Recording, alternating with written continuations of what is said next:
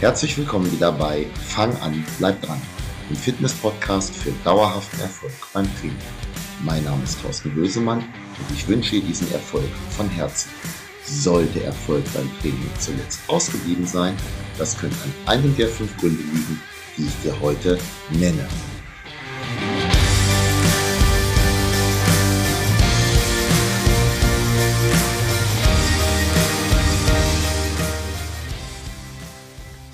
Eigentlich bin ich doch eher ein Freund davon, Dinge positiv auszudrücken.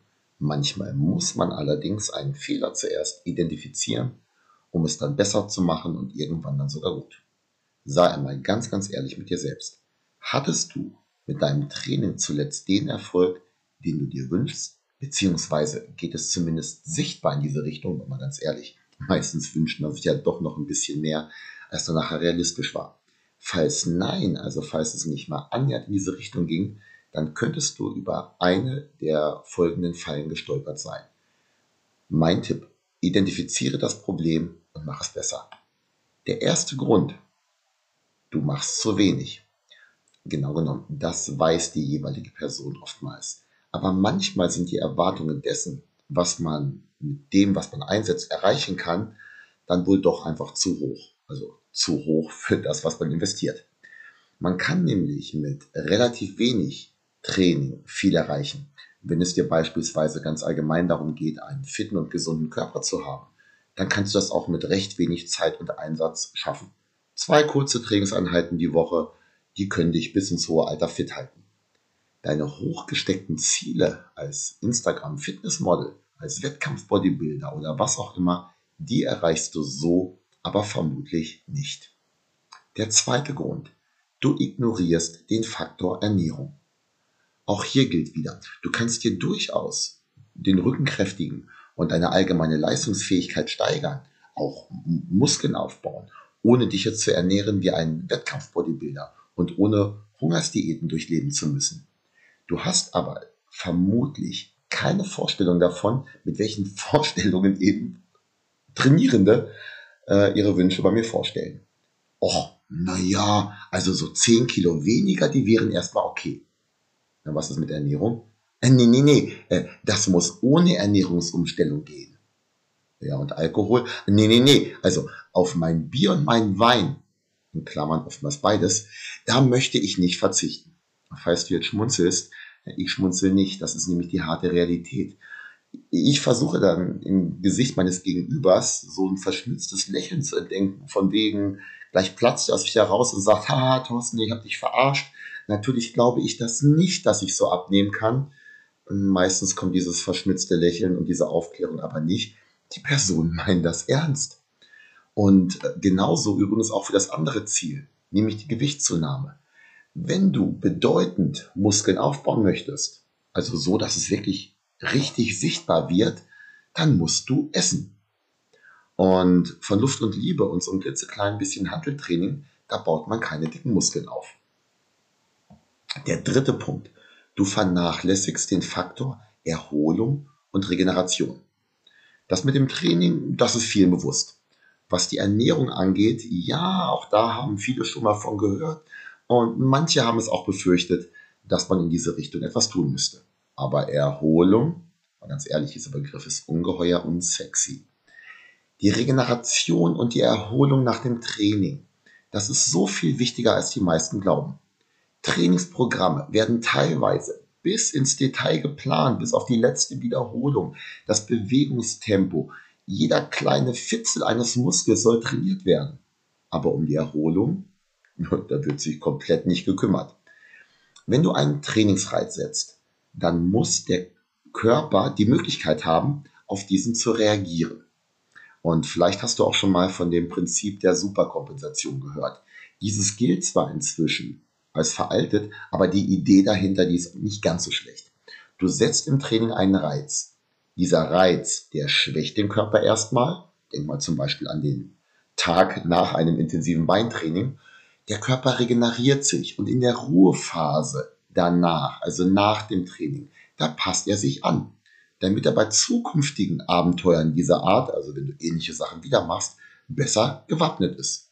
Man sagt auch, die Muskeln baut man nicht im Training auf. sondern im Schlaf. Dieser Schlaf, der ist dabei übrigens ein ganz entscheidender Faktor.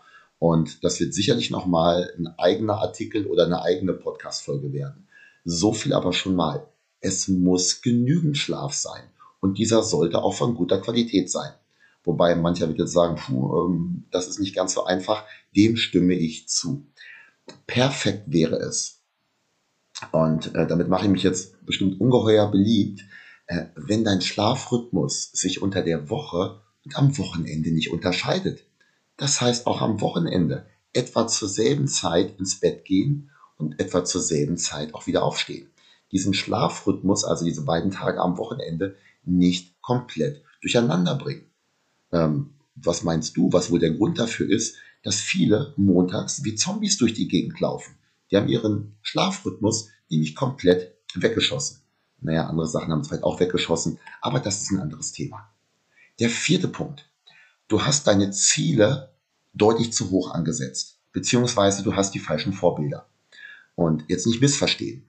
Ähm, ich bin ein Freund davon, sich Ziele zu setzen und langfristig auch hohe Ziele zu setzen. Aber wenn du, so wie auch ich, muss ich ja ehrlich zugeben, regelmäßig durch Instagram scrollst und dabei all diese super durchtrainierten jungen Menschen siehst, dann beeinflusst dich das. Du glaubst, das sei normal und für alle erreichbar. Fast alle sehen ja schließlich so aus. Ich meine, warum folgst du den Leuten? Ja, weil sie halt eben super durchtrainiert sind und interessante Inhalte liefern. Das geht übrigens nicht nur dir so, sondern mir auch. Ähm, klitzekleiner Realitätscheck gefällig. Diese Person, der du da folgst, die ist 25 Jahre jünger als du. Die betreibt den Sport quasi hauptberuflich. Hm, er oder sie hat eine deutlich bessere Genetik als du. Die Fotos und Videos, die sind üblicherweise immer aus einem gewissen Zeitraum. Auch Wettkampfbodybuilder laufen nicht den ganzen, äh, nicht das ganze Jahr über in dieser Form herum. Mancher Professional wendet halt leider auch professionelle Mittelchen zur Unterstützung an, äh, zu denen ich nicht raten würde. Und viele Bilder sind bearbeitet, beziehungsweise fast alle Bilder sind bearbeitet. Und ähm, ich war selber auch schon überrascht, ähm, wenn ich Menschen im Studio gesehen habe, die ganz anders aussehen als die Bilder, die sie von ihrem gestrigen Training gepostet haben. Ich bin selber immer wieder begeistert, über welche Fähigkeiten manche ähm, verfügen, was das Bearbeiten von Bildern angeht. Worauf möchte ich hinaus? Falls du all diese Voraussetzungen halt eben nicht hast, dann wird das Resultat vermutlich auch bei größtem Einsatz nicht das sein, welches du dir erwartest und wünschst. Deswegen aber keine hohen Ziele setzen. Nein, nein, das ist in meinen Augen falsch. Setz dir ruhig hohe Ziele. Und wenn du mehrere Jahre dran bleibst und viele Dinge oder fast alle Dinge richtig machst, dann wird dein Körper oder was auch immer dein Ziel war, ein Level erreichen, äh, mit dem du dich vor anderen nicht verstecken musst. Wobei, ganz ehrlich, verstecken solltest du dich sowieso nicht. Aber ich denke, du hast verstanden, was ich meine. Und ein fünfter Punkt noch, du versuchst alles alleine ohne Hilfe. Und das ist jetzt wiederum so ein Punkt, an dem ich mit den Schultern zucke und frage, ja, warum? Ähm, ich sehe mich als Trainer, auch als Abkürzung zum Erfolg. Als Trainierender musst du nicht erst jeden möglichen Fehler selber machen. Da hast du auch gar nicht die Zeit für. Äh, und vermutlich auch nicht genügend Körper, äh, den du zuerst ruinieren kannst, bevor du weißt, wie es besser geht. Und natürlich muss man erstmal jemanden finden im Studio oder als Personal Trainer, als Mentor oder wie auch immer, dem du vertraust und der dir auch wirklich weiterhelfen kann. Aber ich mache mein eigenes Ding ist definitiv meist nicht die richtige Lösung. Glaub mir da einfach mal. Und ich selber hole mir auf verschiedensten Gebieten immer wieder Feedback und auch Coaching von Menschen, die das, was ich erlernen möchte, besser können als ich äh, und die es auch lehren können. Nur mal so ein Beispiel. Äh, seit einiger Zeit spiele ich leider nicht viel und leider auch nicht gut Golf. Na klar, es gibt YouTube und es gibt Bücher. Aber glaube mir, die Stunden mit dem Trainer, die sind besser. Die brauche ich. Und dasselbe gilt auch für andere Sportarten. Also auch was das Werfen angeht. Die meisten wissen das ja vielleicht. Ich betreibe Highland Games und Leichtathletik. das versuche ich mir auch nicht ganz alleine immer beizubringen, sondern ich suche mir immer wieder Mentoren, äh, von denen ich mich coachen lasse. Natürlich gegen Bezahlung. Das kostet mich dann auf der, einen, auf der einen Seite zwar Geld, erspart mir aber viel Zeit. Oder hast du zu viel Zeit? Es erspart mir aber auch Frust und bringt mich eher zum Erfolg. Wo steckt dein Problem? Ich hoffe, du konntest es identifizieren. Vielleicht wusstest du, es, wusstest du es ja auch schon vorher oder hattest es eventuell vermutet. Das Wichtigste aber ist, für jeden dieser Stolpersteine gibt es eine Lösung, beziehungsweise einen Weg, diese Stolpersteine zu umgehen. Viel Erfolg dabei und falls du dann doch von deiner eigenbrötlerischen Strategie abweichen möchtest, lass es mich wissen, ich helfe dir gerne. Ganz unabhängig aber davon, falls du es toll findest, dass ich mich heute durch meine sportbedingte Heiserkeit so ein kleines bisschen durchgequält habe, um dir diesen Podcast aufzunehmen, ich würde mich tierisch über eine Bewertung, zum Beispiel bei Apple Podcast, freuen oder wenn du zum Beispiel äh, einen Screenshot dieser Folge bei Instagram oder Facebook als Story hochladen würdest. Ich würde mich freuen und ansonsten bis nächste Woche.